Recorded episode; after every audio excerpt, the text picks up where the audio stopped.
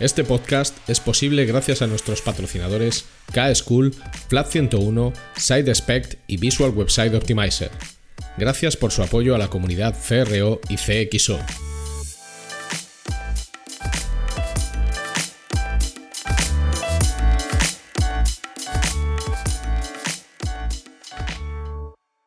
Mi nombre es Ricardo Tallar y estás escuchando CRO Café en español el podcast de referencia en CRO y CXO, donde hablamos con profesionales digitales de todos los rincones del planeta sobre nuestro trabajo, con el objetivo de compartir, entretener y aprender.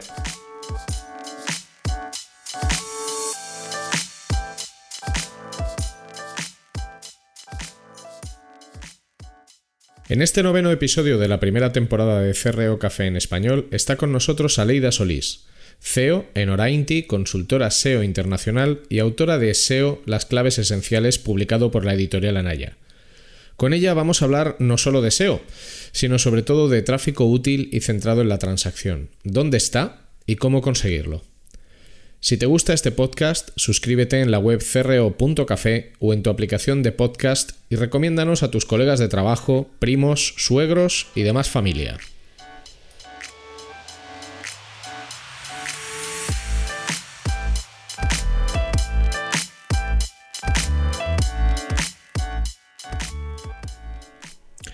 Hoy está con nosotros en CRO Café en Español Aleida Solís. ¿Qué tal Aleida? ¿Cómo estás? Hola, ¿qué tal Ricardo? Muchas gracias por la invitación, encantada de estar aquí. Nada, yo encantado. Además, bueno, nos conocemos hace un montón de años, somos amigos hace mucho y, y cuando yo pensaba en personas a las que me gustaría entrevistar, pues una de ellas eras tú porque en cualquier estrategia de conversión o de optimización o de mejora, pues el tráfico tiene una carga muy importante y bueno, ¿quién mejor para hablar de esto que tú, no? Genial, genial, sí, totalmente. Vamos, SEO for the win, mejor canal ever. ¿Qué te voy a decir? ¿Qué te voy a decir? Sí, sí. Bueno, es verdad, es verdad que es verdad que el SEO generalmente es el canal más, más que, fíjate, yo te diría que más que el que más eficaz es el más estable. O sea, es el que suele, o sea, es el que suele garantizar un flujo de tráfico más si se trabaja bien, por supuesto. Es totalmente. claro, es el que suele trabajar un canal más estable. Pero... Eh, eh, es, el, por, decirlo así, yo, yo diría que es el más escalable, más estable y el que al fin y al cabo va muy de la mano con eh, la, inversión en mejora en experiencia que haces en, tu propia web. Va muy de la mano con, buenas prácticas de, accesibilidad, de usabilidad, si se hace bien, ¿eh? al fin y al cabo. al fin y al cabo, eh, yo creo que, que esa, y, de ahí la complejidad, es esa área que, por decirlo así, es multidisciplinaria, multifuncional, que, que realmente lo que te incentiva a invertir en tu sitio para ver esas, esas, mejores, esas mejoras en el, en el tiempo, ¿no? Y de ahí la complejidad también, porque tienes que invertir en, aspectos técnicos, de contenido, de, hasta de diseño, de maquetación, cosas, bueno, de, todo, ¿no? Un poco. Eh, y es lo difícil, pero también, por decirlo así, creo yo, ¿no? Ese es también un poco el Unique Selling Proposition del, del, SEO, ¿no? Que, que no es un gasto, no le estás pagando a una plataforma externa para, que, para comprar tráfico, ni para que te envíe tráfico, eh, sino que estás invirtiendo en tu contenido, en, en, tu, en tu estructura a nivel de, de, de, plataforma, eh, en tu popularidad, en la distribución de tu contenido, en la promoción del contenido, entonces debería ir de la mano de otro montón de esfuerzo que deberías de querer hacer en tu sitio por otras razones y con otros objetivos, ¿no? Así que yo creo que, es, el, es el canal del ganar-ganar. vamos a ver, así. Vale, pero vamos a, vamos, a, vamos a ir un paso más atrás porque a mí hay una cosa eh, que me gusta mucho hacer con todas las personas que pasan por, por este podcast, que es eh, pedirles que nos cuenten su trayectoria profesional, sobre todo porque los profesionales que trabajamos en el mundo digital, en realidad casi ninguno de nosotros se preparó para el mundo digital. Es decir, caímos, caímos aquí por una mezcla de eh, accidente, casualidad, fortuna, lo que sea. Y, a mí me gustaría que la gente pudiera conocer cuál es tu historia profesional, o sea, de dónde viene Aleida Solís, qué estudia, cómo empieza, qué es, cómo son tus primeros pasos hasta llegar a, un aspecto muy interesante que al final es el de ser una mujer emprendedora, que es, bueno, pues montar Orainti, etcétera, etcétera. ¿Cómo empieza toda esta película? Sí, bueno, eh, uff, ¿Cuánto, tiempo tenemos aquí para, para Además que yo me enrollo con facilidad, pero bueno. puedes, darnos el, puedes darnos el teaser, ¿vale? Muy, sí. Eh, muy a nivel muy, por decirlo así, sumarizado, eh, muy resumido. Em, yo estudié ingeniería en sistemas en Nicaragua, yo soy nicaragüense. Em, cuando estaba estudiando la carrera, comencé a desarrollar, diseñar páginas web. Eh, eh, en esa época todavía con Macromedia Dreamweaver, hace muchos años. Em, y comencé a trabajar como diseñadora, maquetadora, web también. Y en su momento me enfoqué después de terminar la carrera en eso, literalmente. Y lo que yo intentaba en su momento era atraer tráfico a las páginas, a las webs que, desarrollaba, ¿no? Y entonces comencé a investigar más del marketing online, de, hacer SEM en, aquella época, comencé a trastear un poquito más de SEO, decidí en algún momento, para terminar de aprender, según yo, de esa área, hacer un máster en e-commerce, eh, lo cual me llevó a Salamanca a hacer un máster en e-commerce. En el, en el máster en e-commerce definitivamente no aprendí de SEO ni aprendí realmente de e-commerce porque literalmente lo que te, lo que te enseñaban era a montar un e-commerce desde un punto de vista de desarrollo, pero sí que me dio la oportunidad, y esto es puro serendipity, de comenzar a trabajar en una agencia de marketing online que existía en aquella época en Salamanca que se llamaba Internet Advantage, que literalmente me contrató como la persona encargada de una red de, sitios, de sitios web de viajes, para literalmente para hacer de todo en la web, desde el contenido, eh, el diseño, eh, atraer tráfico, monetizar las webs, etcétera. Y fue ahí donde yo comencé realmente a aprender más de SEO, porque claro, la agencia hacía SEO para sus clientes, tenía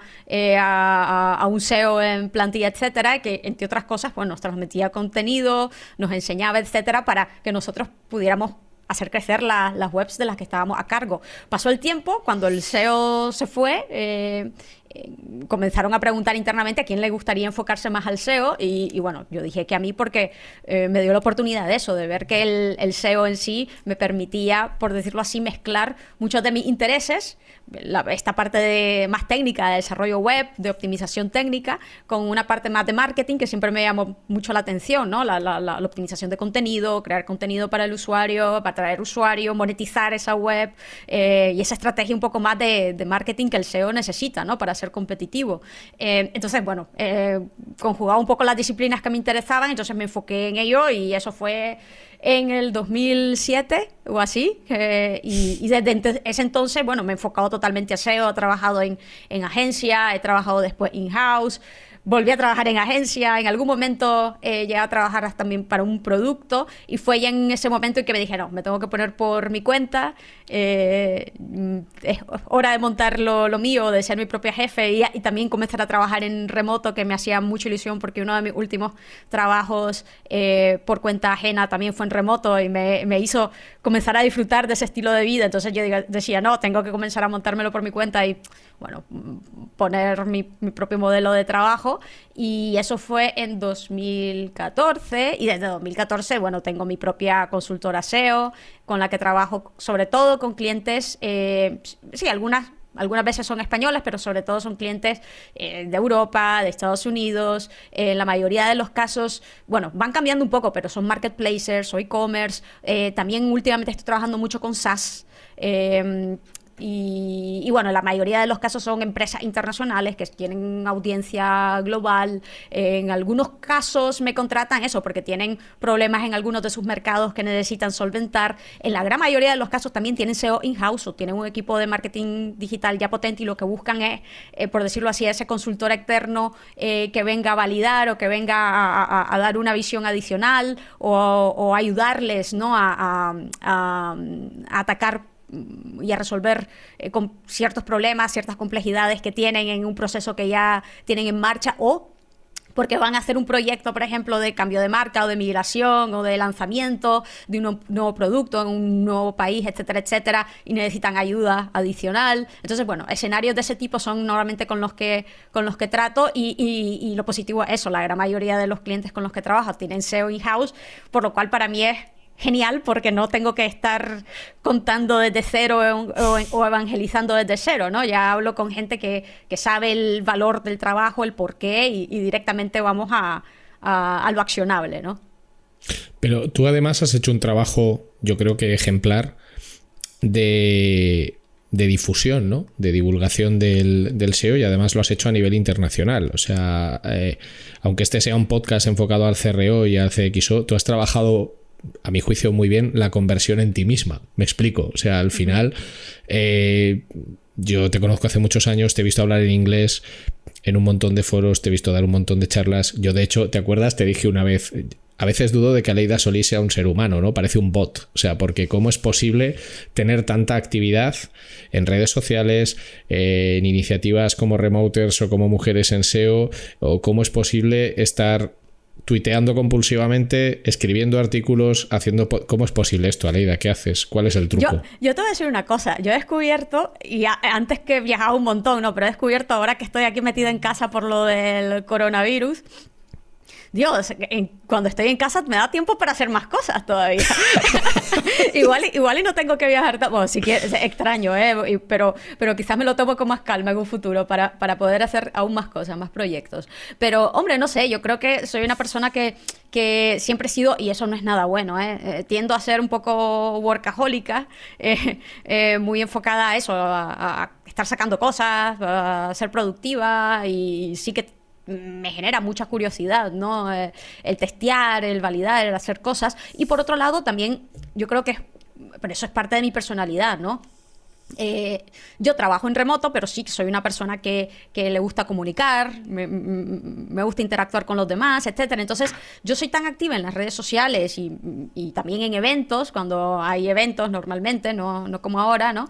Eh, entre otras cosas porque eh, al trabajar en remoto estoy yo sola, por decirlo así, y el, poder socializar a nivel así online, etcétera, es lo que me permite conectar con la gente. Entonces, por decirlo así, satisface también esa necesidad que, que tengo. Eh, por otro lado, a nivel de creación de marca personal y de desarrollo de marca personal, eso sin lugar a dudas me ha ayudado muchísimo a poder establecerme profesionalmente, conseguir clientes, por decirlo así, de forma muy orgánica, muy natural.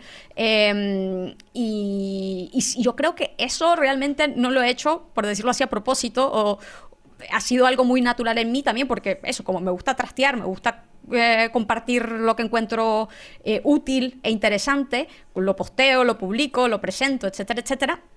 Entonces ha sido muy natural porque la gente lo encuentra, lo encuentra interesante y lo comparte, etcétera, etcétera. Entonces yo creo que la mejor forma, por decirlo así, de promoverte es compartiendo. Compartes lo que encuentras interesante, lo que, lo que no encuentras interesante, los hallazgos, los problemas, lo que sea. Entonces, claro, si vas compartiendo un poco tu, tu experiencia, la otra gente se da cuenta que, pues sí, tiene experiencia, para bien o para mal, en cierto escenario y cuando tienen esa necesidad de, de alguien que les apoye en, ese, en esos escenarios, pues piensan en ti y es que te contratan, ¿no?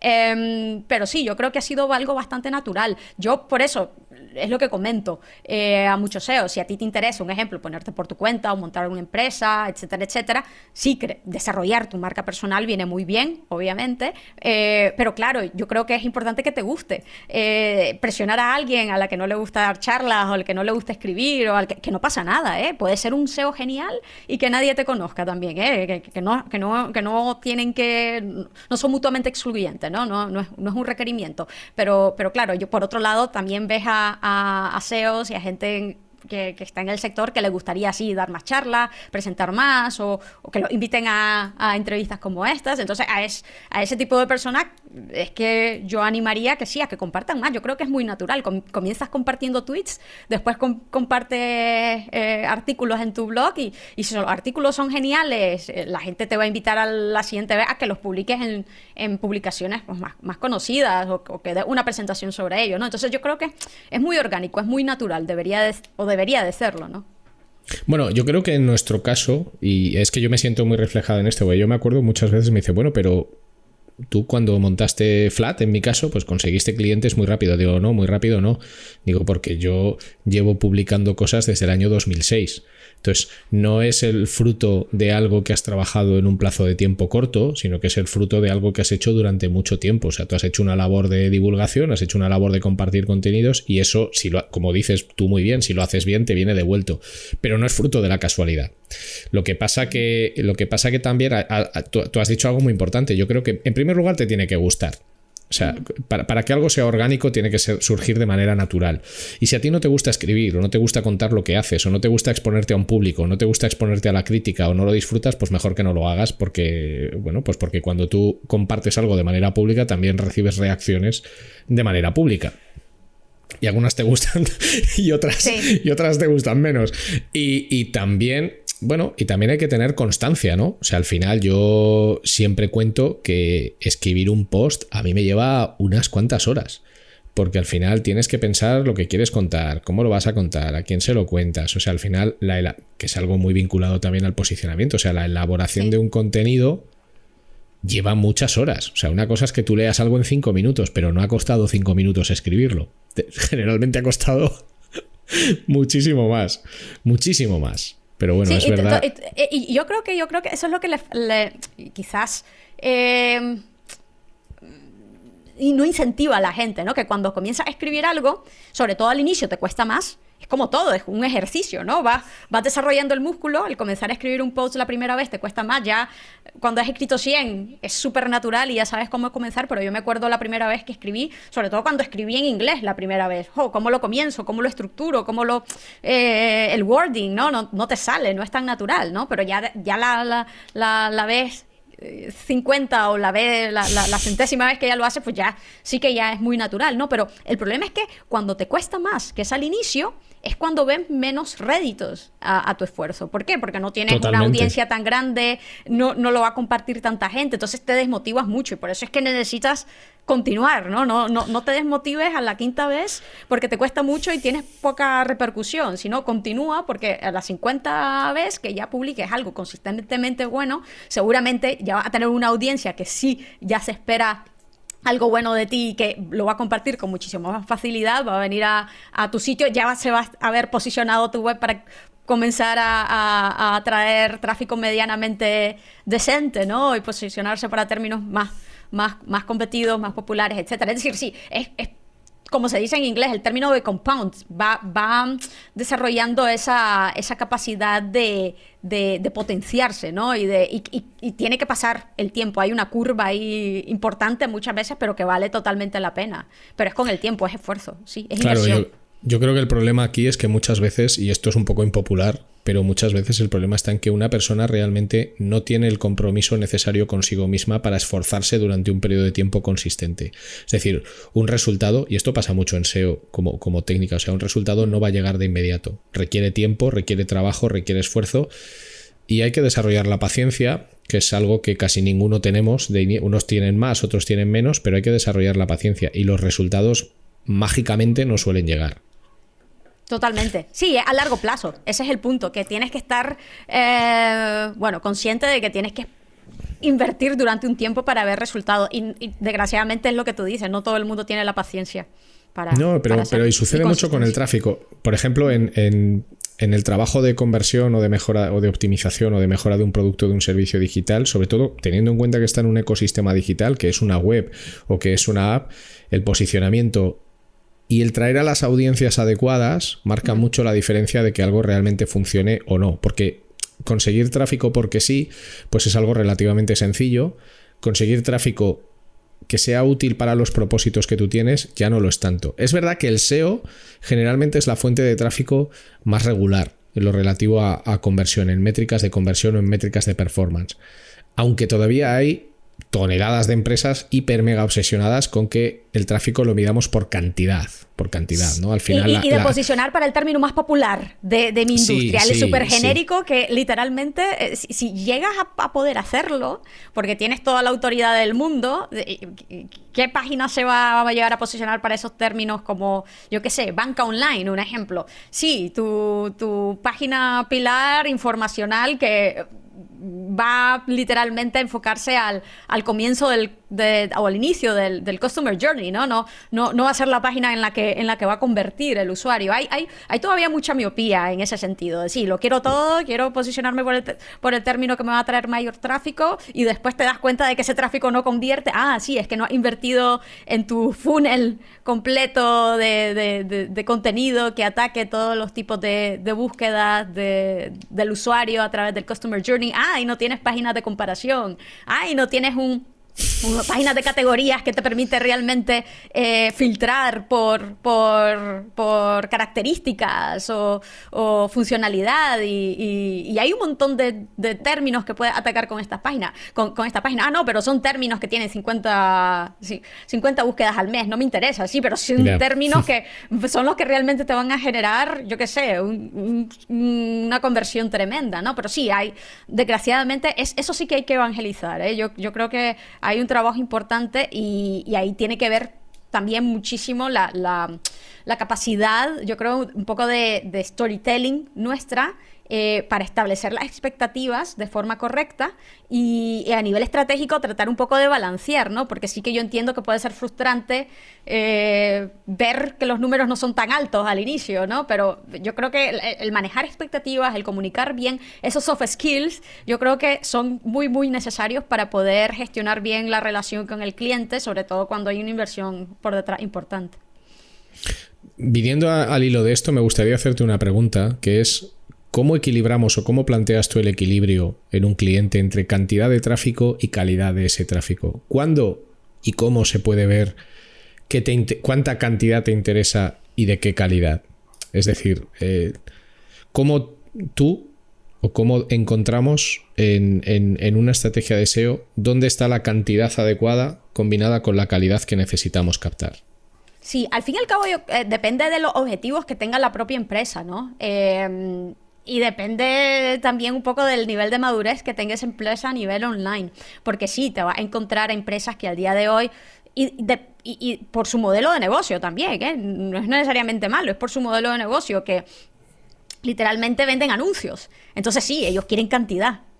Tiene sentido, tiene un poco más de sentido, pero hay otras que no, que venden, un ejemplo, cursos online a nivel empresarial y literalmente, y esto es eh, verídico, eh. tengo un cliente en este sector, si te pones a hacer un estudio de palabras clave para los cursos online de marketing digital en inglés o los cursos online de psicología o de business o de te cuestan 40 dólares el clic, ¿eh?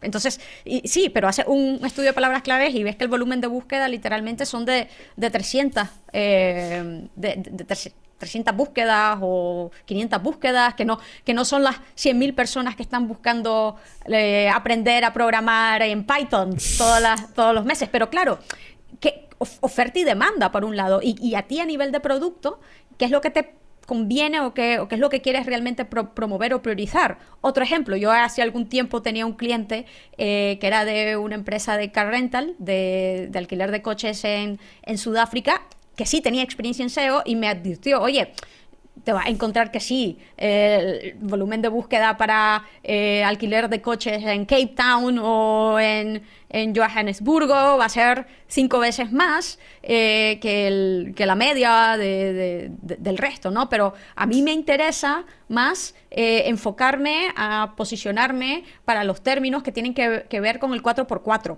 ¿Por qué? Porque el, alquiler para mí del 4x4 yo, yo lo cobro el, triple que el coche normal. Entonces a mí me interesa posicionarme por el 4x4 sobre todo. Entonces es ese enfoque a qué es lo que te interesa a ti promover más, qué tipo de producto el que te trae a ti más rentabilidad, extrapolado al, a lo de los cursos, ¿no? Eh, ¿Quieres vender cualquier curso online que tengas en tu inventario o quieres enfocarte al curso online que, sabes que eh, la rentabilidad de, de cada alumno es 10 veces superior? Entonces, todo tiene que ir conectado al, objetivo de negocio, al modelo de negocio, qué es lo que le interesa realmente al negocio eh, priorizar. Eh, conversiones, quizás hay algún tipo de producto que también quiera, quiera promover más, que le interese más por, por alguna razón de marketing, etcétera, etcétera, no solo rentabilidad. Entonces sí, tiene que estar completamente conectado y tienes que entender bien el negocio como tal, ¿no? El problema es que muchas veces nos quedamos en, por decirlo así, en las métricas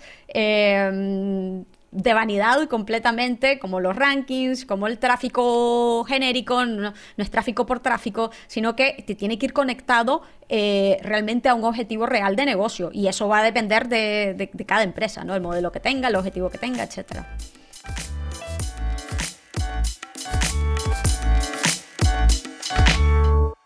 Will this work? Hmm, maybe not. Isn't that what we're all trying to figure out? With VWO, create and A B test different variations of your website to continuously discover the best performing versions that improve conversions. Stop guessing. Start A B testing with VWO today.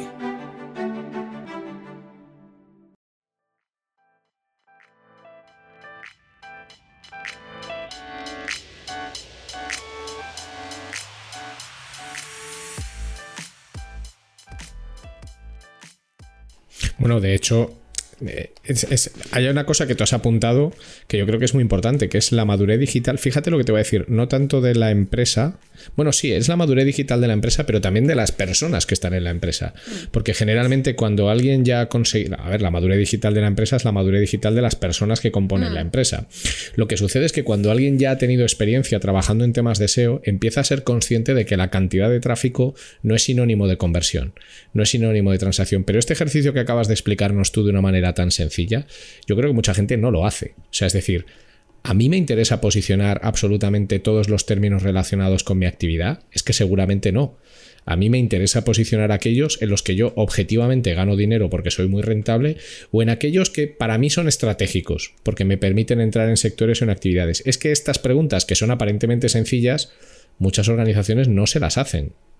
Pero yo creo que también, totalmente, a nivel de organización y también a nivel de nosotros mismos los especialistas SEO, ¿eh? Ah, Porque sí, sí, a nosotros, por supuesto. A, nosotros nos, encanta también las métricas fáciles, está claro, y sobre todo, por ejemplo, otro ejemplo más de, esto, actualizaciones de, Google, eh, las core updates que se dan cada tres, cuatro meses, etcétera, que es lo primero que vamos a ver. Ah, el nivel de visibilidad que tiene la web, si ha caído o ha bajado, qué mal ha bajado, qué, qué, qué, terrible, ¿no? Y muchas veces, eh, en, mi, caso, ¿no? Que, llevo clientes que son marketplaces que tienen un montón de contenido con millones de páginas eh, indexadas y posicionándose para términos variopintos, ¿no? Te pones a ver, a ver, ¡Jo, qué mal! Caída. Que, ¿Para qué término ha caído? Pero claro, me pongo a ver para qué términos han caído y son términos que literalmente yo no sé para qué Google estaba posicionando para esos términos que tienen cero valor a nivel comercial o a nivel de negocio y que me da igual. es que literalmente a la empresa le da igual, a, mí me da igual. sí, es menos tráfico, pero era un tráfico eh, no relevante, un tráfico sucio, porque al fin y al cabo lo que quiere Google es posicionar bien a páginas que van a dar realmente una buena experiencia de usuario y van a satisfacer la necesidad del usuario para esa búsqueda. Entonces, sí, un ejemplo, si tu web de, propiedades, de real estate, eh, que está ofreciendo, un ejemplo, alquiler de pisos en Madrid, por alguna razón se estaba posicionando en, el top 10 para términos, eh, cosas que hacer en Madrid o, vivir en Madrid, pues es que fíjate que deje de posicionar para un término tan poco relevante es que no pasa nada, ¿no? Pero viene, eh, eh, eh, viene de la mano el hecho de que nosotros tenemos que ir, validar, verificar, ver si esa pérdida de tráfico ha sido relevante o no, si tenemos que hacer algo de cara a ello o si algo razonable por parte del buscador el dejarnos de posicionar o no, pero simplemente para darte una idea de que no solamente es cuestión de la empresa, que, ese nivel de madurez también y de saber de el decidir y el verificar todo esto también está de nuestra parte. claro, tú eres el profesional que tiene que poner. Este tipo de cosas. Yo siempre digo que tú, te puedes considerar un buen profesional cuando tienes muchas herramientas a tu disposición porque las conoces. Una herramienta no pensemos en una herramienta física, pensemos en que conoces un proceso, conoces un método o simplemente una práctica que has puesto en práctica muchas veces y sabes que funciona. Cuando tú tienes muchas herramientas a tu disposición y algunas son soft skills, es negociaciones, comunicaciones, saber contar, y te enfrentas a un problema con un cliente, eres tú el primero que debe de encontrar la mejor solución posible. O sea, no esperes que él te la proponga. Porque tu valor precisamente como profesional consiste en decirle, oye, esto que tú quieres conseguir debemos de hacerlo de esta manera por estas razones.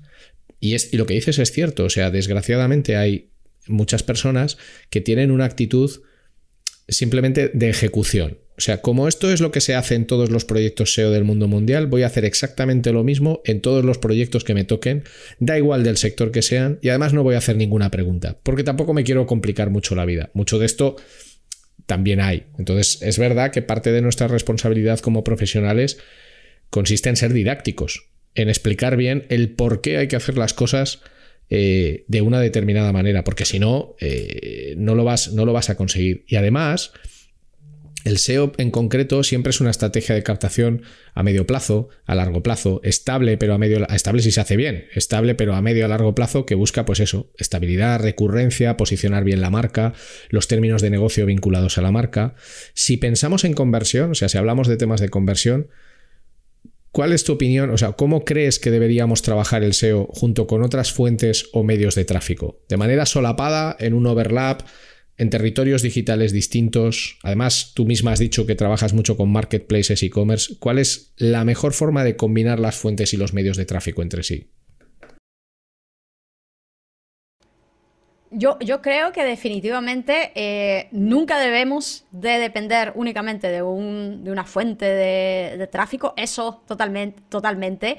Em, la mejor forma que yo he encontrado de trabajar el, SEO con, con, otras fuentes es sobre todo con el SEM, eh, a mí me permite, sobre todo cuando comienzo un proceso SEO desde, cero, el tener todo ese know-how y toda esa estadística, sobre todo de cuáles son, cuáles son los términos que, convierten mejor y en qué tipo de, páginas convierten mejor, cuáles son el, producto que, convierte mejor eh, con cierto tipo de, búsqueda, ¿no? O query, cuando tiene varios productos que van a satisfacer el mismo tipo de, consulta, ¿no? Toda esa mezcla de, de datos por decirlo así, que en el SEO, debido a su naturaleza de, un proceso a largo plazo, yo me tendría que que tardar meses para comenzar a, validarlo en un proceso SEO si, si no tengo datos de, SEM, ¿no? Pero si hay un proceso SEM antes, si hay una campaña de SEM que se ha lanzado antes, es genial porque me permite tener todos esos insights desde un inicio y así ya, ya voy más, por decirlo así, a, tiro hecho, eh, ya no tengo que validar tanto, ya me enfoco más y ya tengo ese, ese know-how, ¿no? Eso sin lugar a dudas, yo creo que, que, que, siempre ideal, siempre importante. Después, por otro lado, eh, parece, parece mentira, pero, pero diría la parte social, social media o, de digital PR, sobre todo cuando a ti te interesa muchísimo comenzar a traer enlaces, backlinks, porque quizás estás trabajando en una empresa pequeña, pero que está enfocada a un mercado mundial, eh, un startup, por ejemplo, eh, y tienes que competir con sitios que están muy, muy, muy establecidos. Sí, tú, tú haces el trabajo y te metes el curro a nivel de estructura, a nivel de contenido, a nivel, etcétera, pero pero claro, si a nivel de, de backlinks, a nivel de popularidad, estás compitiendo muchas veces con, sitios web que tienen millones de, enlaces porque han estado en el sector durante 15 años y tú apenas estás comenzando, pues se hace muchísimo más cuesta arriba. Entonces, en ese, en ese sentido, en ese escenario, en ese contexto, yo diría que trabajar con, con una empresa que tenga un buen equipo de, digital PR, de, marketing puro y duro, por decirlo así, que está haciendo todo el, todo el rato acciones eh, para establecer la marca, para, para conectar con influencers, para, para, hacer cosas y establecer su autoridad en la comunidad, eh, es lo mejor, porque va a comenzar a ver que ese contenido que compartes y que publicas, bueno, va a, ser, va, va a comenzar a ser compartido de, poco a poco de forma espontánea, ¿no? Con mayor facilidad y, va a tener que, preocuparte menos de hacer eh, esfuerzos de outreach eh, y de promoción para intentar, intentar atraer esa, esos enlaces a esos, a esos recursos que, con los que publicas, ¿no?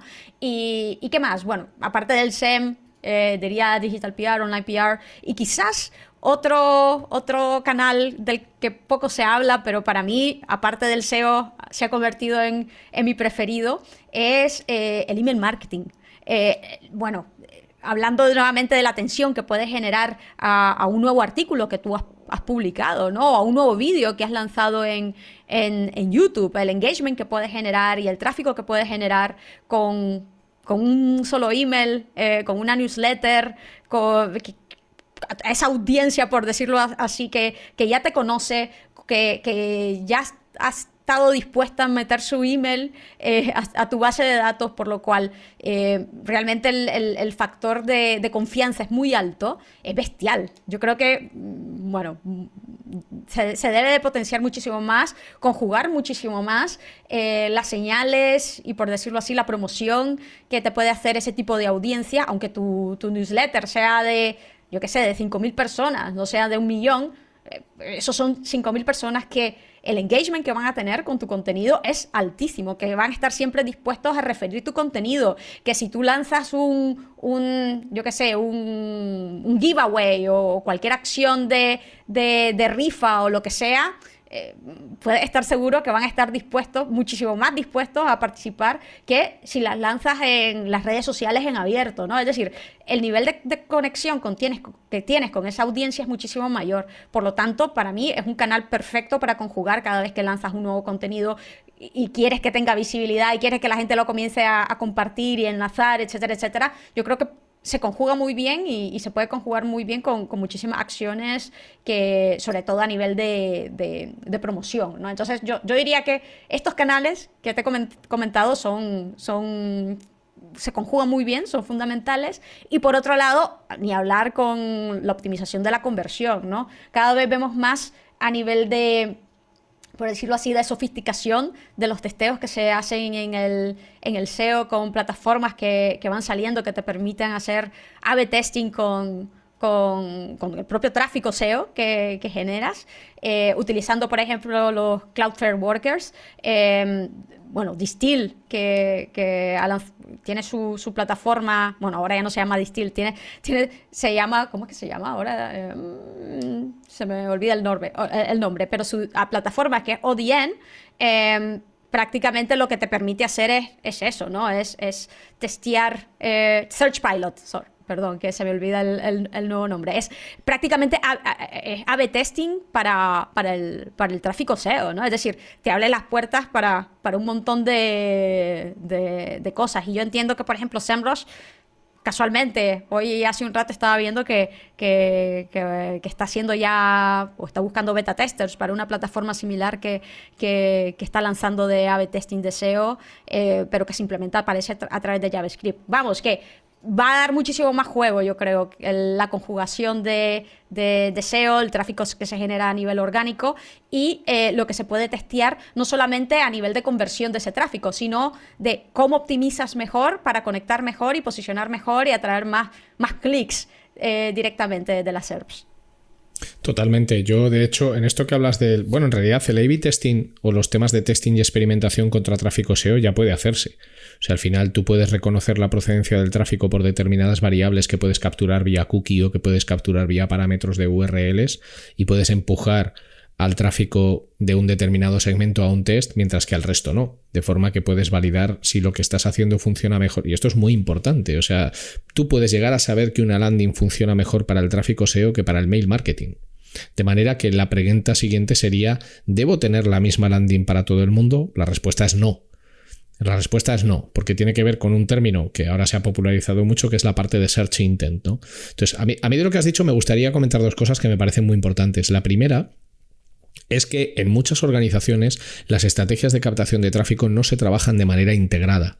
Y este es un gran problema. Es decir, la gente de mail va a su rollo a conseguir sus objetivos de mail, el de SEO va a su rollo, el de CPC va a su rollo, o el de paid va a su rollo, y el de social media va a su rollo. Cuando en realidad todo es lo mismo, que es captar audiencia, que es captar tráfico. Y si se trabajara como tú misma comentas, de una manera integrada en la que yo sé lo que van a hacer los de marketing, yo sé lo que van a hacer los de mail, yo sé lo que van a hacer los de CPC, quizás pueda poner encima de la mesa otras acciones. Y el tema del testing a mí me parece fundamental, es decir, tú puedes comprobar hoy día, sin necesidad de, Search Pilot o de, o de, lo que esté desarrollando SEMrush, aunque seguro que es interesante, tú puedes ya comprobar hoy día si tu propuesta de lo que tú estás contando funciona bien en tráfico orgánico o no. Y lo puedes comparar con el rendimiento que ofrece en el tráfico social o en tráfico de, CPC. Y esa es una foto muy trabaja y, y, tendría que trabajar. Es un movimiento muy interesante, es un movimiento siguiente eh, muy interesante. Y además está muy vinculado a algo que, que me gustaría preguntarte, que es cómo encuentras o cómo localizas nichos o territorios digitales que pueden ser interesantes para, para la empresa o para el proyecto en el que trabajas. O sea, porque esto de generar grandes masas de tráfico hace mucho tiempo ya que quizás no tiene sentido. ¿Cómo se encuentra un nicho? ¿O cómo se encuentra un territorio digital en el que es interesante que una empresa genere contenidos? Yo creo que lo que tienes que hacer es eh, estar de forma frecuente analizando eh, cuáles son las tendencias de búsqueda de tu audiencia. eh, tú siempre vas a conocer y tiendes a conocer bien cuáles son las búsquedas principales. Los términos core eh, que hace tu, los diferentes las diferentes personas que, para las que quieres posicionar, los diferentes tipos de audiencia. Y eso está claro, ¿no? Pero a mí también me parece que muy pronto muchas empresas eh, se contentan con conocer a nivel general esos eh, términos fundamentales, que los monitorizan, que los traquean, ven cómo la evolución en el tiempo versus la competencia. Pero em, lo suyo también es que esto estés monitorizando todo el rato cuáles son esos nuevos términos, esas nuevas búsquedas que em, tu audiencia busca no solamente de tu producto, sino de productos relacionados, conectados, eh, que pueden ser complementarios muchas veces y que a ti te van a mostrar el potencial que puede haber para generar un nuevo use case eh, o, una, landing enfocado a ese nuevo use case en tu, en tu, en tu, en tu web, ¿no? Un ejemplo, ¿no? Eh, ahora, si, analizas todas las, webs eh, de, Project Management, de herramientas para, para, Project Management, literalmente todas, va a ver que tienen una, una landing o una sección enfocada al trabajo remoto. Eso Muchísimas de ellas hace un año no lo tenían, antes del COVID, pero se le explotó en la cara literalmente que con lo del COVID un montón de empresas comenzaron a trabajar en remoto y se dieran cuenta de, jo, nuestra herramienta ahora se está utilizando un montón para trabajar en remoto, es una oportunidad bestial para captar nuevo tráfico y es un use case que no habíamos pensado y comenzaron a desarrollar esa landing page en una semana, la montaron, la lanzaron y tal.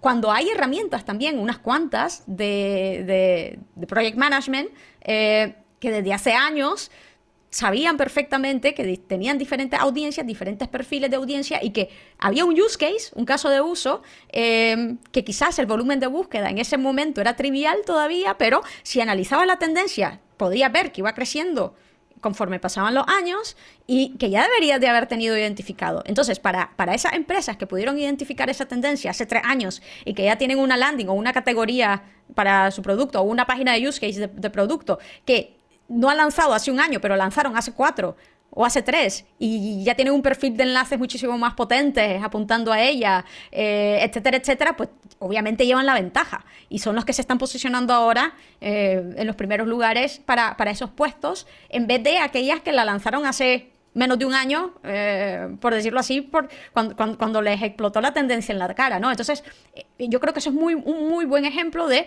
por qué tienes que estar monitorizando no solamente aquellos términos core más populares, más obvios, que para los cuales te tienes que, posicionar, sino y ver bien esas tendencias de, búsquedas que, que, que en un inicio van a ser triviales, pero si tú las comienzas a monitorizar de forma consistente en el tiempo, te va a ver que a ver que, van creciendo y si van creciendo, pues quizás, bueno, quizás deberías de, invertir un poquito en el próximo Q para crear algunas páginas que, van a comenzar a poder captar o a satisfacer ese tipo de búsqueda eh, y, comenzar a testear con ellos y, y verificar. Y si comienza a traer tráfico y comienza a comportarse bien, inviertes un poco más. Y así, El problema de todo esto, una vez más, es que hace falta, yo creo que por un lado hace falta claridad mental, o sea, es decir, yo tengo que estar pendiente de las tendencias siempre, y luego hace falta tiempo, ¿no?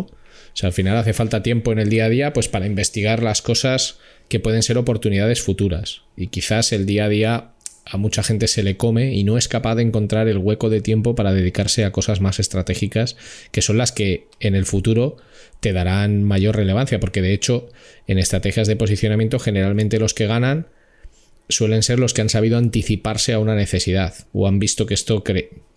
Son los más ágiles y por eso es que muchas veces cuando a mí me comentan o me, preguntan, jo, Aleida, ¿cómo voy a hacer para posicionarme con estos términos si está la mega web de toda la vida posicionada para estos términos y tal, pero lo que mucha gente no se da cuenta es que estas webs gigantes o estas empresas gigantes normalmente son poco ágiles. Hay una burocracia interna y, cuando yo muchas veces trabajo con empresas grandes también es lo que comento. Cada una de esas llamadas o reuniones ahora virtuales ¿no? que se hacen, esa hora es una hora de tiempo de toda esta gente que se podría dedicar en hacer este tipo de, análisis o en comenzar a, realmente implementar o ejecutar algo antes de estar compartiendo algo que perfectamente podría haber sido un par de, mensajes en, en, Slack o en, o en email o en el, o en el gestor de, proyectos y que no hacía falta invertirla de, esa manera. ¿no? Para, yo, yo el tiempo así, es un costo de oportunidad. Si, si, si me estás llamando, me estás escribiendo, me estás preguntando sobre X, realmente hace falta. Eh, es, un tiempo que yo podría invertir en eso, en estar analizando, identificando oportunidades, tendencias, en, estar validando o en estar especificando para que se implemente o ejecute, ejecute el mercado estructurado, etcétera, etcétera.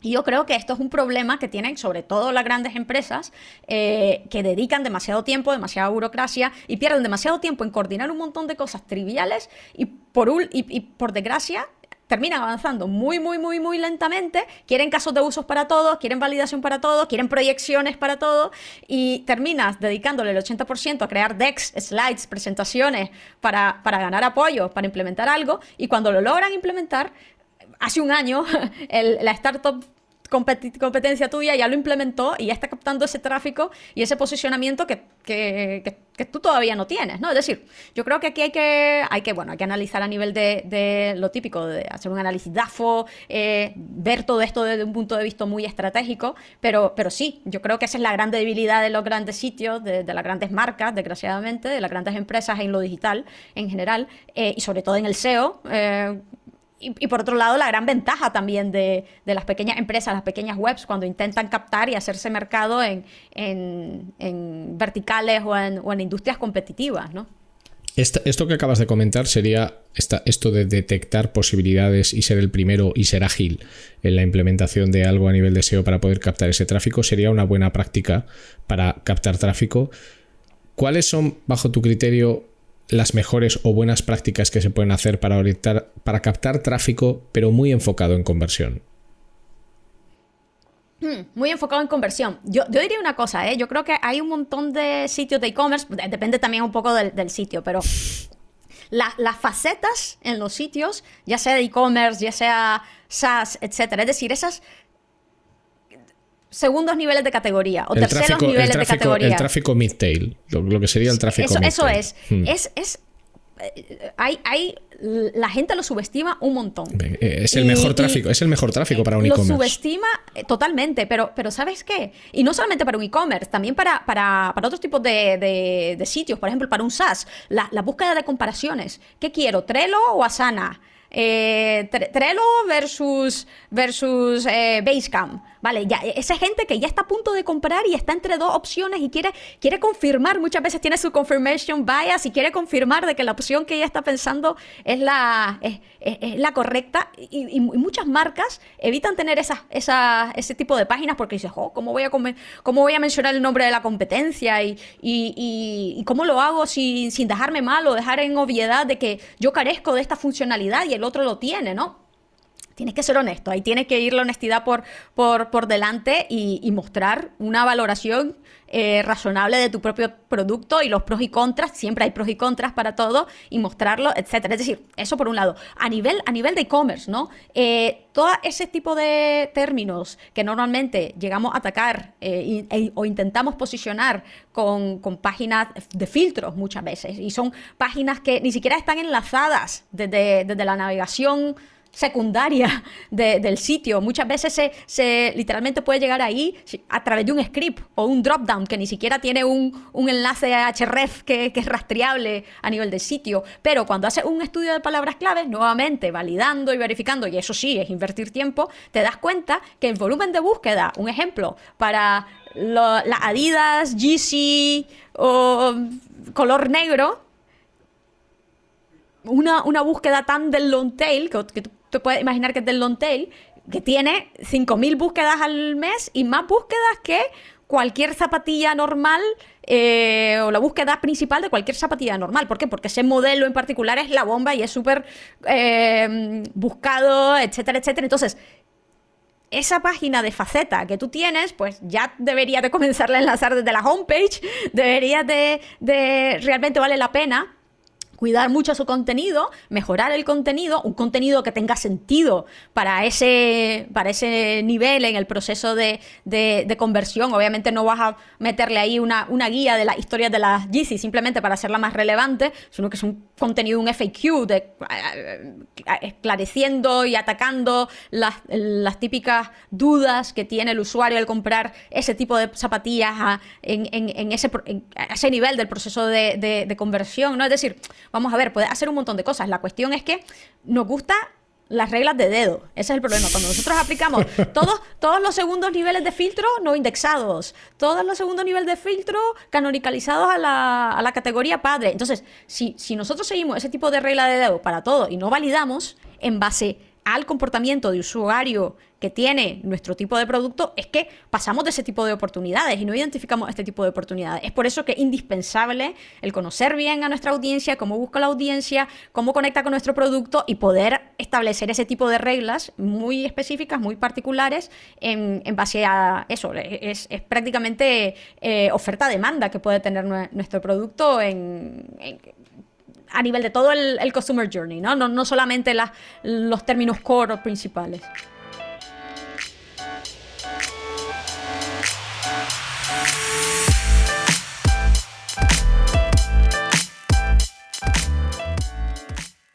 Ahora vas a escuchar un anuncio, pero de verdad que es un anuncio relevante.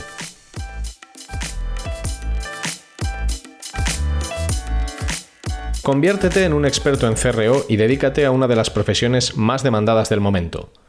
El máster de CRO de K-School, con un claustro de profesores especializados en conversión y negocios digitales, es la formación que estás buscando.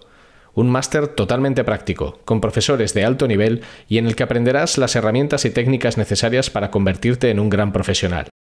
Estúdialo en modalidad presencial en Madrid o Barcelona o hazlo desde cualquier lugar del mundo en streaming. Más información en kschool.com.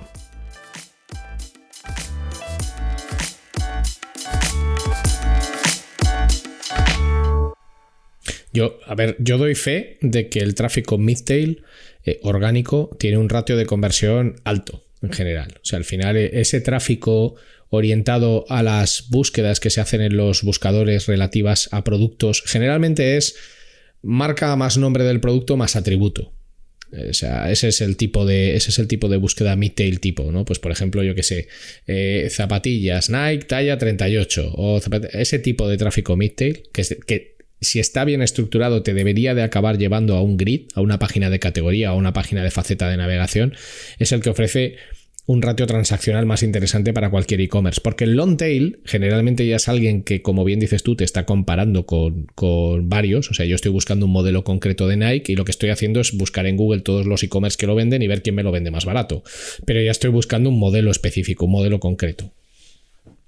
Me ha gustado mucho lo que has dicho de las comparaciones. Hay una herramienta de testing que es SiteSpect que hace algo muy interesante, que tienen landings que es SiteSpect versus Optimizely, SiteSpect versus Adobe Target, SiteSpect versus tal. Y ellos directamente te cuentan pues por qué su solución de server-side tagging es mejor que la solución de Adobe o por qué la solución de implementación en apps es mejor que la de tal. Y lo hacen de manera transparente, o sea, no es una cosa ofensiva. Y es justo ese tipo de, eh, ese tipo de estrategia que de hecho es real, porque cuando tú muchas veces dudas, hay un proceso en todos, los, en todos los procesos de decisión de compra, hay un proceso por el que todos pasamos que es la comparación. O sea, cuando una vez que tú has buscado, llegas al momento de comparar. Y esta es una estrategia muy interesante. ¿Cuáles son, cuáles has visto tú que son las por un lado, las estrategias más comunes para captar tráfico SEO en e-commerce o marketplaces, y por otro lado, las más eficaces, que no tienen por qué ser las más comunes. O sea, por un lado están las más comunes y por otro las más eficaces. ¿Cuáles meterías en, cada saco? Sí, hombre, lo, más común en marketplaces es eh, bueno, las categorías principales, ¿no? Las páginas de, muchas veces de marca, porque se busca muchísimo la marca de, de yo qué sé, sobre todo yo trabajo mucho con, marketplaces muchas veces de productos de, lujo, ¿no? Ah, los bolsos Louis Vuitton por modelos, ¿no? Hay una cantidad de búsquedas bestiales, ¿no? Entonces, sobre todo a nivel de categoría de producto, de marca, eh, trabajar una experiencia realmente genial en ese tipo de, páginas que conecten con, la necesidad del usuario, que, sean al mismo tiempo también atractivas desde un punto de vista visual y que faciliten la, navegación y la, y la, y la conversión a, nivel de usuario. Eso es lo, eso es lo útil, eso es lo, usual a nivel de, por decirlo así, de a nivel de e-commerce o de, o de, o de marketplaces lo más obvio, por dónde comenzar, ¿no? y, después, obviamente, la navegación, eh, asegurarte que la navegación sea una navegación rastreable, que realmente envíe eh, la popularidad adecuada a las páginas más importantes a nivel de categoría y de marca, ¿no? Entonces, normalmente se comienza, se comienza por ahí, eh, una comparativa con las páginas o los sitios de, que se están posicionando mejor para esa búsqueda y ver cuántos productos tú ofreces versus ellos, son más relevantes o no, qué tipo de contenidos puede ofrecer ahí o no, que mejore la, relevancia y la autoridad de ese contenido y que vaya de la mano con una intención comercial que, realmente conecte con la necesidad del usuario, etcétera. ¿no? Eso, es lo eso, es lo usual, ¿no? Porque al fin y al cabo yo entiendo, hombre, si vendes, un ejemplo, bolsos eh, de lujo que hace un estudio de palabras claves y lo primero que vas a ver son las top 50 términos para, las distintas variaciones de bolsos más marcas o bolsos más color, más lujo, ¿no? Es decir, es lo normal y es, y es natural, ¿no? Sin embargo, eh, no necesariamente... Eh, eh, significa que te tienes que quedar ahí. El problema es quedarse ahí, ¿no? Eso está claro que lo tienes que hacer porque va a ser tu objetivo, pero está claro que también es lo normal que haya más competencia para ese tipo de términos, porque es donde hay más volumen, es donde hay más potencial, etcétera, etcétera. Donde, donde yo sugeriría que te vayas a enfocar por, porque ahí es, ahí es, ahí donde está ese gap de, oportunidades, eh, donde el volumen quizás no es tan bestial, pero sí tiene muchísima, por decirlo así, eh, potencial a nivel competitivo, porque no hay tanta competencia enfocándose a ellos, es en lo que yo te comentaba a nivel antes, a nivel de, de, facetas, por ejemplo, y por otro lado, también lo que yo he visto que funciona muy bien a nivel de marketplace y sobre todo esos que son de productos más exclusivos, es eh, cuando se relaciona mucho a la, a, la, a la, cultura, a la cultura pop de, de, o esa cultura de, la audiencia a la que te quieres enfocar. Eh, por ejemplo, he visto landing pages bestiales enfocadas de, ah, esto es el, modelo que lleva tal artista o el modelo que lleva o que se lleva en esta, en esta, en esta serie de televisión y así Hmm. Y, estos complementos te los, puedes comprar aquí directamente, ¿no? Si quieres. Entonces hay que ser, hay que ser muy creativo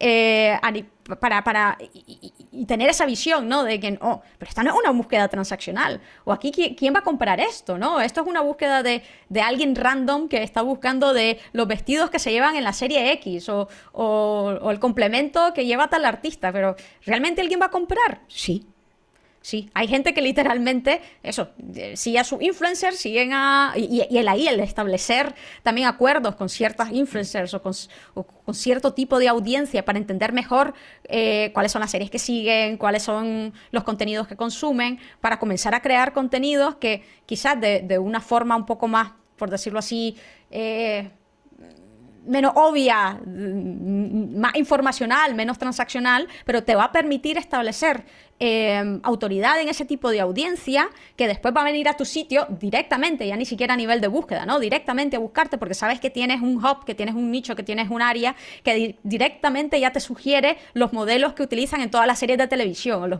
los modelos que, con los que tus influencers o con los que los artistas que tú sigues ya se visten, ¿no? Y que va a ser un clic y que ahí va a tener todas las marcas que a ti te interesan y los modelos que a ti te interesan. Ese tipo de cosas yo creo que, sobre todo cuando, cuando se habla mucho de e-commerce, hay mucha gente que eso piensa lo aburrido, piensa en lo transaccional, pero ahí lo que tienes que conectar muy bien es con las preferencias a nivel, a nivel de, intención de compra de, tu audiencia, entenderlo bien, y de ahí la importancia en invertir, invertir también mucho en contenido informacional. Yo he visto casos muy fuertes de empresas que literalmente, y, a mí me tocó vivirlo, eh, cambio de, de dirección porque eso, es lo típico, nuevo director de, marketing online y tiene una visión totalmente diferente, muy dura de números eh, a nivel de, objetivos muy transaccionales y dices, ah, pero estamos invirtiendo todo ese, todos esos recursos en, el blog de, tendencias, eso estamos invirtiendo todo eso en guías de,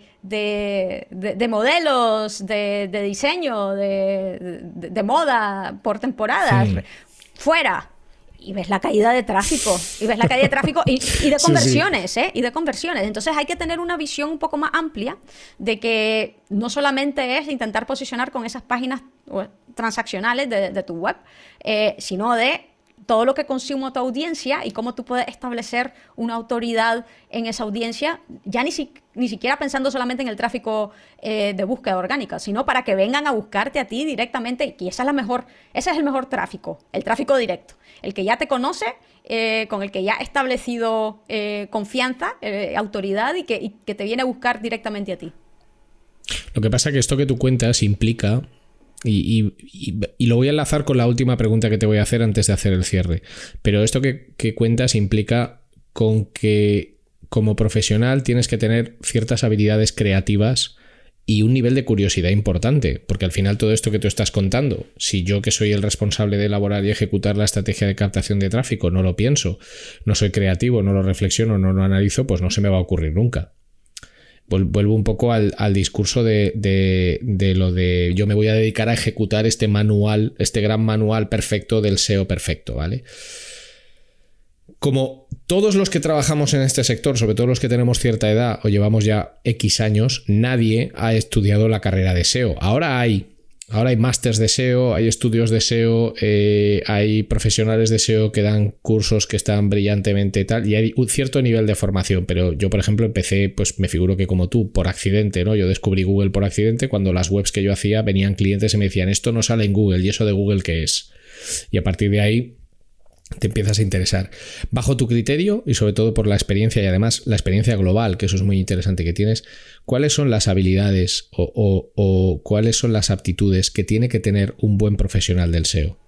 Es, interesante que lo comentes porque casualmente, no sé si lo has visto, pero hace dos, tres días publiqué una web que se llama Learning SEO, learningseo.io, eh, que literalmente lo que hice debido a mi frustración con este tema, fue, fue crear un gráfico con un roadmap mostrando cuáles son las distintas áreas eh, del SEO para aprender SEO. Entonces tienes ahí los fundamentos SEO. Después, lo que tienes que aprender para aprender a ejecutar un proceso SEO, que es distinto, ¿eh? Tú, puedes aprender De, de, estudios de palabras clave, puedes aprender de, de SEO técnico, de SEO de contenido, de, de etcétera, pero otra cosa distinta es eh, aprender a, ejecutar ese proceso SEO en el día a día, estableciendo objetivos, eh, identificando eh, bueno, la necesidad del negocio para que los objetivos tengan, tengan un sentido con el, con el negocio, bueno, el, medir el proceso SEO, garantizando de que,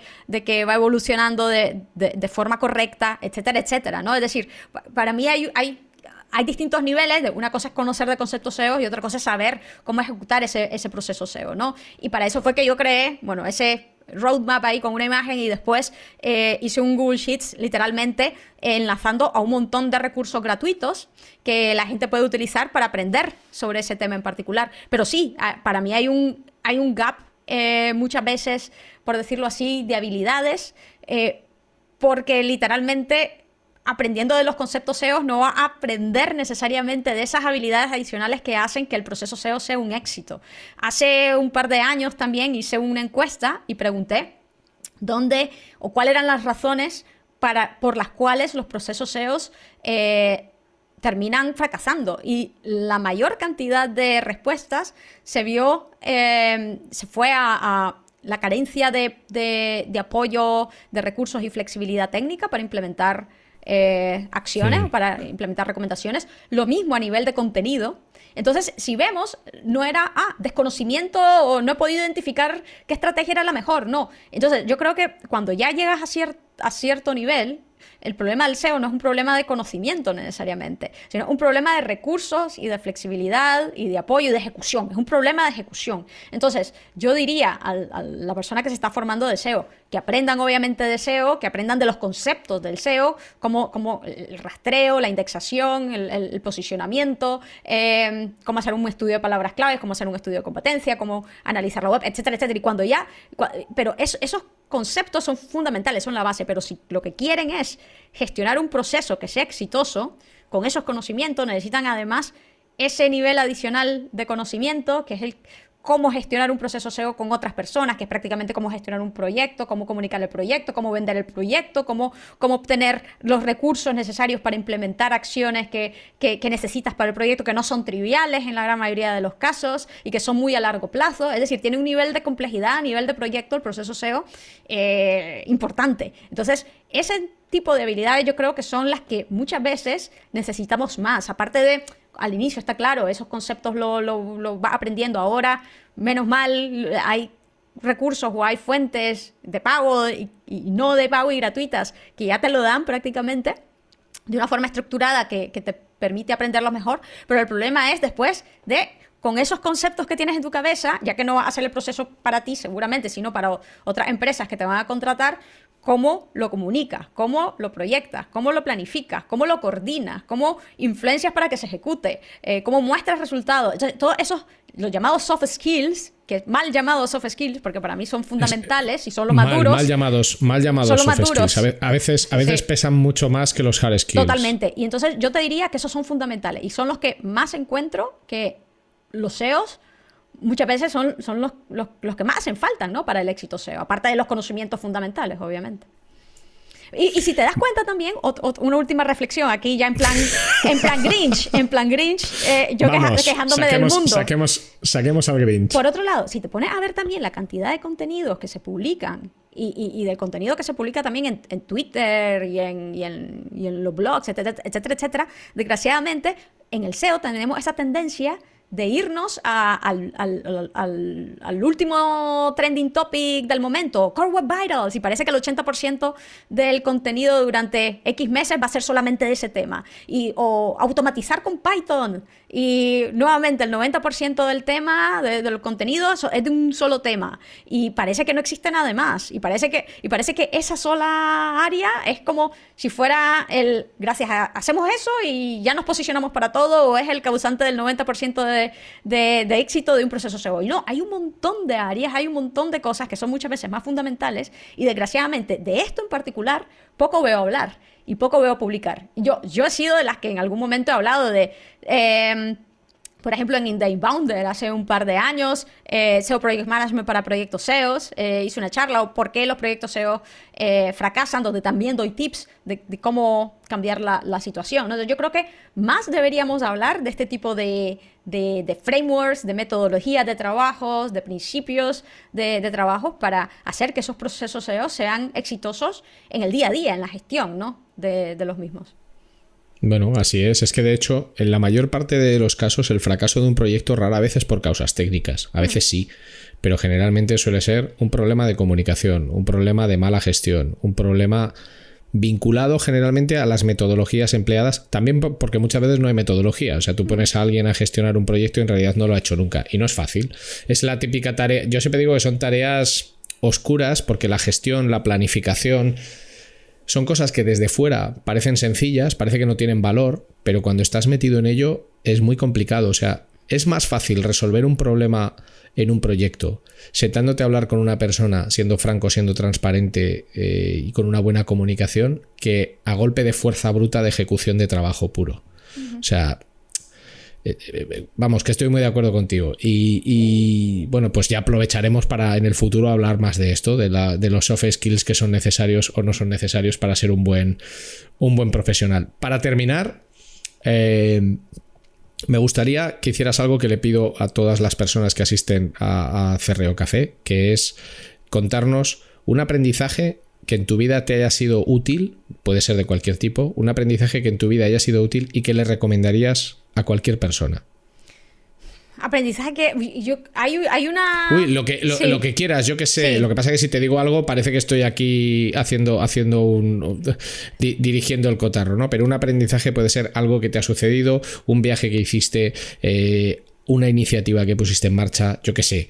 Pues lo que has hecho con Mujeres en SEO, lo que has hecho con Remoters, lo que has hecho con, con Learning SEO, el tener un proyecto propio es un aprendizaje en sí mismo. ¿Qué aprendizaje te ha enriquecido a ti como persona y como profesional que crees que todo el mundo debería, o la mayoría de las personas deberían experimentar por su cuenta? Sí, yo creo que nos deberíamos siempre de preguntar, porque yo creo que hay mucho temor y, es normal tener temor a, lo desconocido. Em, siempre esto de qué es lo peor que puede pasar, ¿no? Hay, hay, distintos niveles de toma de decisiones, eh, desde ponerte por tu cuenta, a comenzar a dar charlas, a comenzar... el, miedo muchas veces te paraliza y, dices, ah, pero ¿cómo voy a dar una charla de esto? ¿Y qué pasa si me preguntan de algo que yo no sé? ¿Qué, qué pasa si, si, si, mm, eso, si, si de pronto eh, me pongo por mi cuenta y tengo cero clientes los primeros tres meses, ¿no? Entonces yo creo que siempre tenemos que preguntar cuando realmente tenemos, tenemos un deseo de hacer algo real y genuino, preguntarnos qué es lo peor que puede pasar si las cosas no salen como nosotros tenemos planificado. Y para ese peor, qué es lo peor que puede pasar, nos vamos a dar cuenta que en un gran cantidad de, de casos eso peor que puede pasar no es tan malo realmente, ¿no? Eh, eh, y, es totalmente prevenible, ¿no? Por ejemplo, de que no consigas clientes en los primeros tres meses, pues entonces antes de ponerte por tu cuenta, ahorra lo suficiente para estar sin clientes eh, durante seis meses. Pon ese escenario, ¿no? Y no te montes por tu cuenta y hasta que no tenga eso. Y así cuando lo hagas, vas a estar muchísimo más tranquilo. Pero por lo menos así no es algo de que va a decir, ah, no, porque no voy a tener clientes, entonces nunca lo voy a hacer.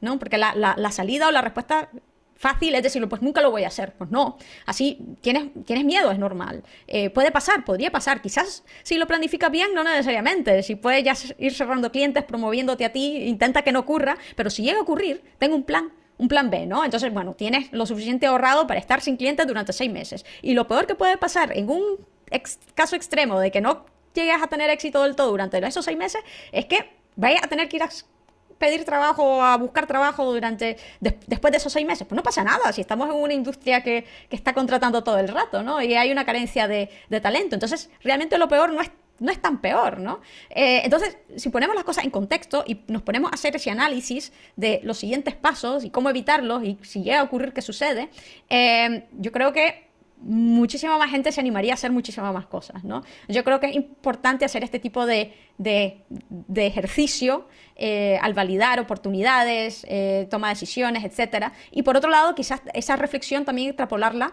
eh, al quiero dar una charla o quiero comenzar a compartir, quiero esto, y, pero no me animo porque la, gente va a decir que, es muy básico y la gente va, me va a preguntar de cosas y después de dar esa charla y, quizás no lo sé. No pasa nada, aquí nadie es experto al 100% en todo, ¿no? Y normalmente nosotros compartimos cosas, ya sea a nivel eh, escrito a nivel de un blog, en un artículo, en una guía o, en un formato charla, cuando tenemos siempre algo útil que hemos encontrado útil o que hemos encontrado interesante y queremos compartir en base a nuestra experiencia. Eso no significa que no haya gente siempre que sepa más o que sepa menos. Siempre va a haber gente que sepa más o que sepa menos de cualquier, de cualquier temática. ¿no? Y aquí lo importante es que nosotros estamos compartiendo un escenario que hemos encontrado interesante en base a nuestra experiencia. ¿no? Y si alguien viene y nos pregunta de algo que no sabemos, pues no pasa nada. Ah, pues mira qué interesante. Pues pues fíjate que no, no me surgió el escenario o, la, o, la, situación para, para, para, poder probarlo, esto que me estás preguntando tú. Así que eh, lo, voy a tomar en cuenta la próxima vez o lo voy a... Sí, no, no pasa nada decir que no, ¿no? También que, que, no lo sabes o que no lo has encontrado. Si siempre hay gente que, por un lado, va a aprender de ti porque no se ha encontrado ese escenario y va a estar muy agradecida y eso es lo, y eso es lo que importa, ¿no? Eh, yo sé que es un poquito más difícil al inicio, pero también yo creo que es un ejercicio importante de, de hacerlo para animarte a a, quitarte ese, temor, a, compartir. Eso, eso, es, eso yo creo que es importante porque yo creo que tendríamos unas contribuciones fantásticas muchas veces y, no las tenemos por, por ese miedo que, que tenemos sobre todo al inicio. Seguro que sí. Y para acabar ya, me gustaría que nos dieras dos, tres, cuatro recursos que tú consideres que son interesantes, que pueden ser blogs, pueden ser podcasts, pueden ser libros, pueden ser cosas que dices, hey, tenemos que fijarnos en estos recursos porque podéis aprender mucho de ellos. Sí, bueno, yo, por un lado, el, recurso este que, creé de, del Learning SEO no es porque lo creé yo, pero realmente si estáis, buscando recursos para, aprender de SEO de forma gratuita, etcétera, etcétera, eh, os lo recomiendo. Eh, eso por un lado. Por otro lado, también diría eh, que si estáis buscando trabajo eh, internacional, desarrollar vuestra, vuestra carrera a nivel internacional, ahora es el mejor momento en, digital, ¿no? no solamente en SEO, sino también en digital. El hacerlo es fundamental para hacerlo que tengáis una buena capacidad de comunicación y de para trabajar, al menos en inglés. Eso yo creo que es muy importante. Así que si no sabéis inglés, yo diría que os animaría a que comenzaras a, aprender. No tenéis que ser bilingües, lo importante es poder comunicaros para, poder trabajar en el idioma y, y, ya está. Pero yo creo que eso es muy importante y yo creo que sobre todo en un futuro va a tener aún más importancia con el trabajo en remoto, porque ahora ya hay muchísimas empresas muy potentes de todo el mundo contratando en remoto. Así que si muchas veces estamos frustrados porque estamos en una ciudad pequeña y estamos limitados a nivel profesional y no sabemos, eh, y nos gustaría poder trabajar para una gran empresa o una empresa guay que nos pague mejor, etcétera, etcétera, ya no es necesario ni siquiera muchas veces movernos de, nuestra ciudad, porque cada vez hay más empresas eh, abiertas a, contratar remotamente. Y en Remoters, que es el proyecto que tengo, este hub de trabajo remoto, tenemos una sección eh, donde publicamos un tablón de anuncios de trabajo completamente gratuitos, de trabajo remoto, y literalmente no hay semana que últimamente yo no esté publicando un par al menos de, puestos eh, de marketing online o de SEO, de analista web eh, que se estén contratando de forma remota. Eso sí, la realidad es que el 90% de ellos están en inglés, ¿no? Entonces, yo creo que sería bueno si queremos eso, tener, desarrollarnos profesionalmente. Yo, yo yo recomendaría que, que, potenciáramos esa parte. Y por otro lado, tenéis ahí la, la, web de Remoters, que tiene también alertas, os podéis suscribir a las alertas y os llegan los, los, trabajos automáticamente cada vez que se publique algo en vuestra categoría o en vuestra industria que, que querráis. Y, y, qué más? Que yo, yo diría eso, compartid. Si, si queréis, si lo que buscáis es un poco desarrollar vuestra marca personal y queréis eh, desarrollaros profesionalmente por vuestra cuenta. Eh, mi mejor consejo, yo creo que para encontrar también artículos y recursos, eh, Twitter es fantástico y compartir en Twitter y, comenzar a conectar y crear comunidad. Yo he conocido a gente maravillosa en, Twitter que después se han convertido en, amigos. Y por último, nuevamente un poco de autobombo, pero genuinamente es un buen recurso. SEO FOMO, que es mi newsletter de SEO, que justo hace unos días logró los 10.000 suscriptores comparto lo mejor del, del SEO cada, cada, semana. Todos los domingos envío ese email y hago, intento hacer la mejor tarea curando aquellos artículos, aquellos recursos y aquellas noticias que realmente valen la pena para manteneros eh, informados y actualizados del sector, porque yo sé que siempre existe esa, esa preocupación, ¿no? De quedarte atrás o de no saber lo que está pasando en el, en el sector, en el día a día, porque está, estáis muy, muy ocupados, pues ahí tenéis ese, ese recurso, seofomo.co. Perfecto. Bueno, pues desde luego... Eh, las personas que nos han estado escuchando no se podrán quejar de falta de contenido, porque contenido hemos tenido, hemos tenido mucho. Bueno, ha sido un placer tenerte por aquí, Aleida, como siempre. Además, así hemos, aprovechado para, para, vernos, porque nosotros nos estamos viendo mientras, mientras grabamos este podcast, que hacía ya mucho tiempo que no nos veíamos. Siempre un placer escucharte y muy feliz de que hayas estado por aquí. Espero que hayas pasado un buen rato y confío en que podamos hacer más podcasts como este contando contigo. Muchas gracias por la oportunidad, ha sido genial y sí, ha sido genial verte después de, tanto tiempo. Muchísimas gracias, Aleida. Un abrazo muy fuerte, cuídate mucho y sigamos optimizando.